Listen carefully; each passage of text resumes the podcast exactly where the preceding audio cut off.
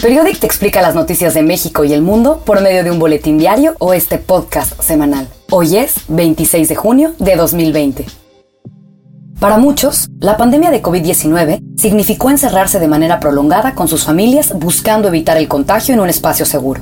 Pero, ¿qué pasa cuando la casa de tu familia no representa un espacio seguro para ti? Así como en un episodio anterior hablamos del aumento de la violencia contra las mujeres durante el aislamiento, hoy nos toca hablar de otro grupo que ha quedado en un estado vulnerable, la comunidad LGBTQIA.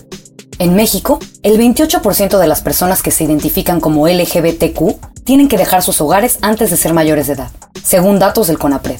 La pandemia solo agudizó estos problemas, aumentando el número de personas que buscan un refugio seguro y libre de COVID-19. Uno de estos espacios es Casa Frida, un refugio que abrió sus puertas en mayo para albergar a personas de esta comunidad.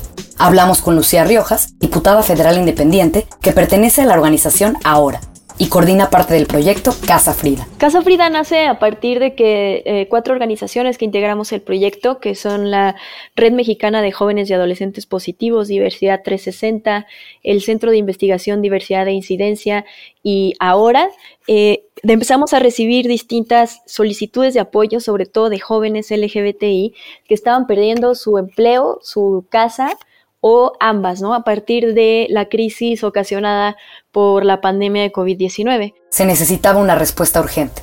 Fue entonces cuando decidieron transformar las oficinas de la organización ahora en la Ciudad de México en un refugio. Literalmente estuvimos moviendo escritorios, quitando algunas computadoras o todos, eh, digamos, todo esto que, que conforma un hábitat de oficina para cambiarlo por colchas, colchonetas, algunos colchones, mesitas, sillas, etcétera, transformarlo en un espacio de convivencia comunitaria y de acompañamiento para estas y estos jóvenes que se han quedado pues desamparados durante el COVID-19.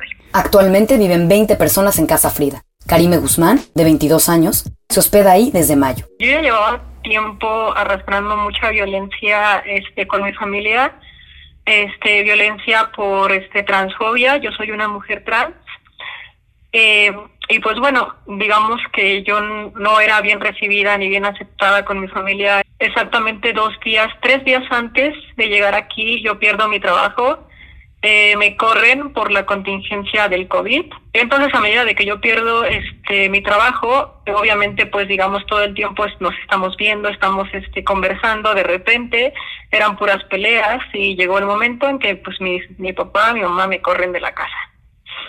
En ese momento, pues todavía no, este, todavía no abrían de Casa Frida. Yo tuve que dormir en la calle como dos días aproximadamente. Yo no traía nada más que solo la ropa que vestía y mi identificación oficial y los medicamentos que yo tomo. Además de dar un refugio, Casa Frida busca acompañar a la comunidad con apoyo psicológico, emocional e incluso médico. Además, cuentan con actividades y talleres para la formación de sus residentes cómo, elaborar un buen currículum, cómo hacer una buena entrevista de trabajo, hasta talleres de reflexión, de, discusión, de incidencia política, como son algunos talleres de historia, historia de la sexualidad, talleres de identidad de género. Al final, Karime dice que el refugio no solo le ha dado un espacio seguro, sino una nueva familia. Pues bueno, Casa Frida para mí ha sido como que siento que ha sido mi primera casa nunca me sentí, digamos, más a gusto, porque pues nunca sentí el amor que lo siento aquí en este momento. Siento que tengo una familia. Lucía Riojas nos dijo que espera que Casa Frida perdure tras la pandemia. Sí, nuestra intención es que el proyecto continúe porque nos hemos dado cuenta que proyectos como este son necesarios en nuestro país para las juventudes LGBT que están verdaderamente abandonadas por el Estado. Puedes apoyar a Casa Frida donando dinero, comida, almohadas o sábanas al refugio. También puedes ayudarlos consumiendo en el Mercadito Solidario, un mercado que hacen en el refugio de jueves a domingo, en el que venden pizzas, crepas y postres que preparan las personas de la casa. Todo lo recaudado se irá a un fondo común para que los habitantes de Casa Frida tengan un poco de dinero para levantarse tras el confinamiento. Junio es conocido como el mes del orgullo, y los festejos culminan en una marcha multitudinaria que toma las calles de múltiples ciudades del mundo. La más grande en México es la de la capital, en donde miles de personas toman paseo de la reforma y festejan con disfraces y carros alegóricos. Pero a pesar de que la comunidad LGBT es cada vez más visible y sus derechos son más respetados, la realidad es que en México aún falta un largo camino por recorrer para acabar con la discriminación en contra de ese grupo. Un ejemplo importante es el de la salud. Pues definitivamente entre los retos más urgentes eh, hemos visto que se encuentra mm, el acceso a la salud, por ejemplo, aún existe mucha discriminación por parte de las instituciones de salud para atender adecuadamente este, a personas intersexuales, a personas trans, ¿no? Incluso, este, pues a personas, eh, bueno, a, lesbianas, por ejemplo. O el trabajo. Aún existe también mucha discriminación en el campo laboral, por ejemplo, para personas que viven con VIH, ¿no? Aún en, hay, hay este, en varias instituciones, en empresas, incluso eh, veces que les piden hacerse la prueba como un requisito para la contratación o para este un, no sé para subir de puesto y hay para quien el reto consiste simplemente en sobrevivir Hace más de dos décadas, la organización Letra S comenzó a llevar un conteo de los crímenes de odio mortales contra la comunidad LGBTQIA en México por medio de notas periodísticas. Jair Martínez coordina este proyecto actualmente. En 2019 eh, documentamos 117 crímenes de odio. Esto representa más del 30% a comparación de 2018, por ejemplo.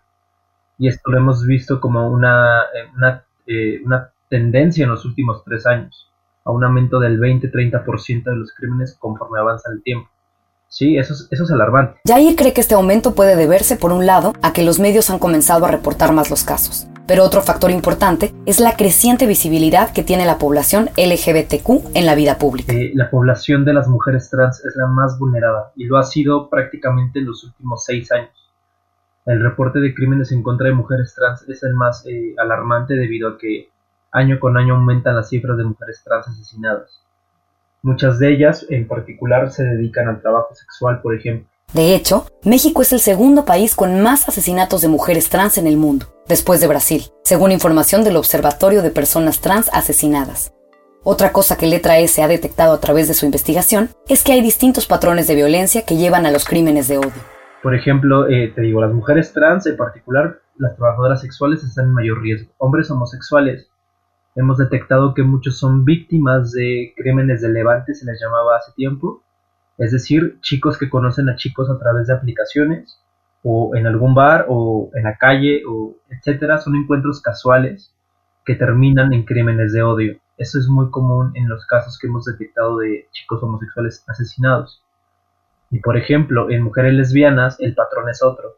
Generalmente las mujeres lesbianas son asesinadas cuando se muestran afecto en espacios públicos o cuando dentro de una comunidad son identificadas como parejas eh, como pareja de mujeres lesbianas son agredidas por eso. Le preguntamos a Yair que qué se puede hacer para prevenir estos crímenes de odio. Él nos dijo que en un principio la recomendación es que el país tenga un sistema de registro oficial. Si no registras los crímenes de odio, difícilmente les vas a dar atención, la atención que merecen como problema, debido a que hay una, una invisibilización desde el sistema de justicia, al no reconocerlos como tal. Además, dijo que la prevención debe estar acompañada de un cambio cultural en donde las instituciones eliminen los prejuicios sobre este sector de la población y reconozcan que no se está haciendo lo suficiente para proteger sus derechos. Y un ejemplo claro es que así como es el caso de los feminicidios, los crímenes de odio tienen un índice de impunidad altísimo. De los 117 crímenes de odio que se registraron en 2019, solo 5 se investigaron como crímenes de odio.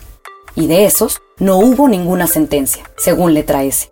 Por eso, los expertos aseguran que es importante proteger instituciones como el CONAPRED, que ha entrado en controversia en las últimas semanas después de que su titular renunciara y de que el presidente de México dijera no conocer su existencia. Me enteré de que existe, ¿cómo se llama? CONAPREP. CONAPREP.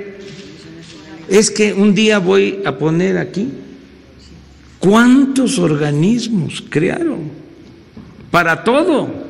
Lucía Riojas nos habló de la posible desaparición del CONAPRED. Pues caminar hacia atrás bastantes años en nuestra lucha, ¿no?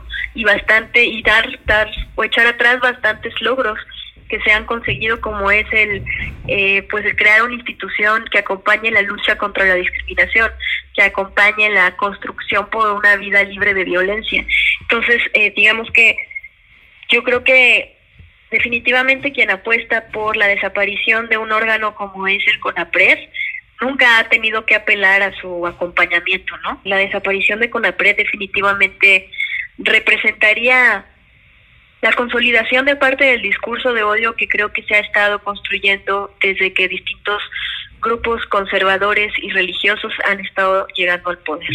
En pocas palabras, aún falta un largo camino por recorrer para asegurarnos de que la comunidad LGBTQIA esté realmente segura en México. Mientras tanto, tenemos que proteger los avances que se han obtenido hasta ahora y construir sobre ellos un mejor futuro para todos. Que se entienda que los crímenes de odio son solo el final de una cadena de vulneraciones. La población LGBT vive discriminación en muchos espacios de su vida cotidiana y al final es toda esta violencia que se vive sirve de antesala para que un crimen de odio quede impune y que incluso sea legítimo para muchas personas.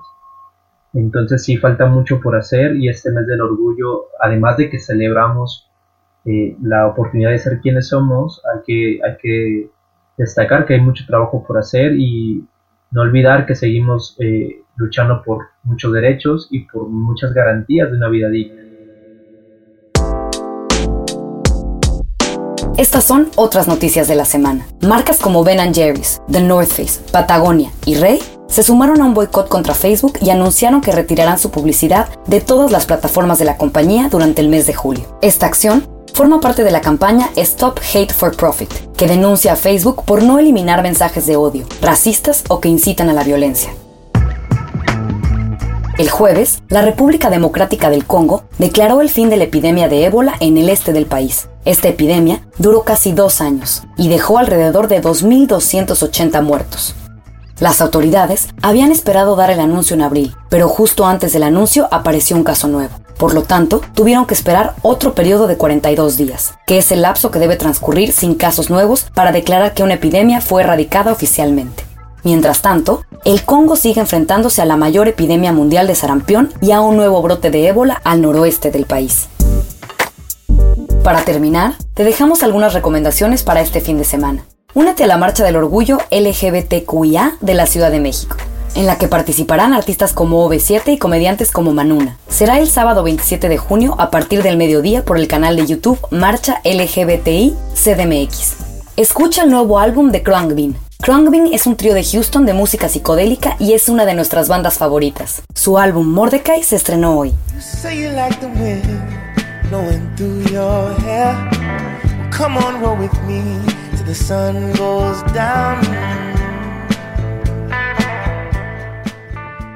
Si te gustó este podcast, acuérdate de picarle al botón y suscríbete.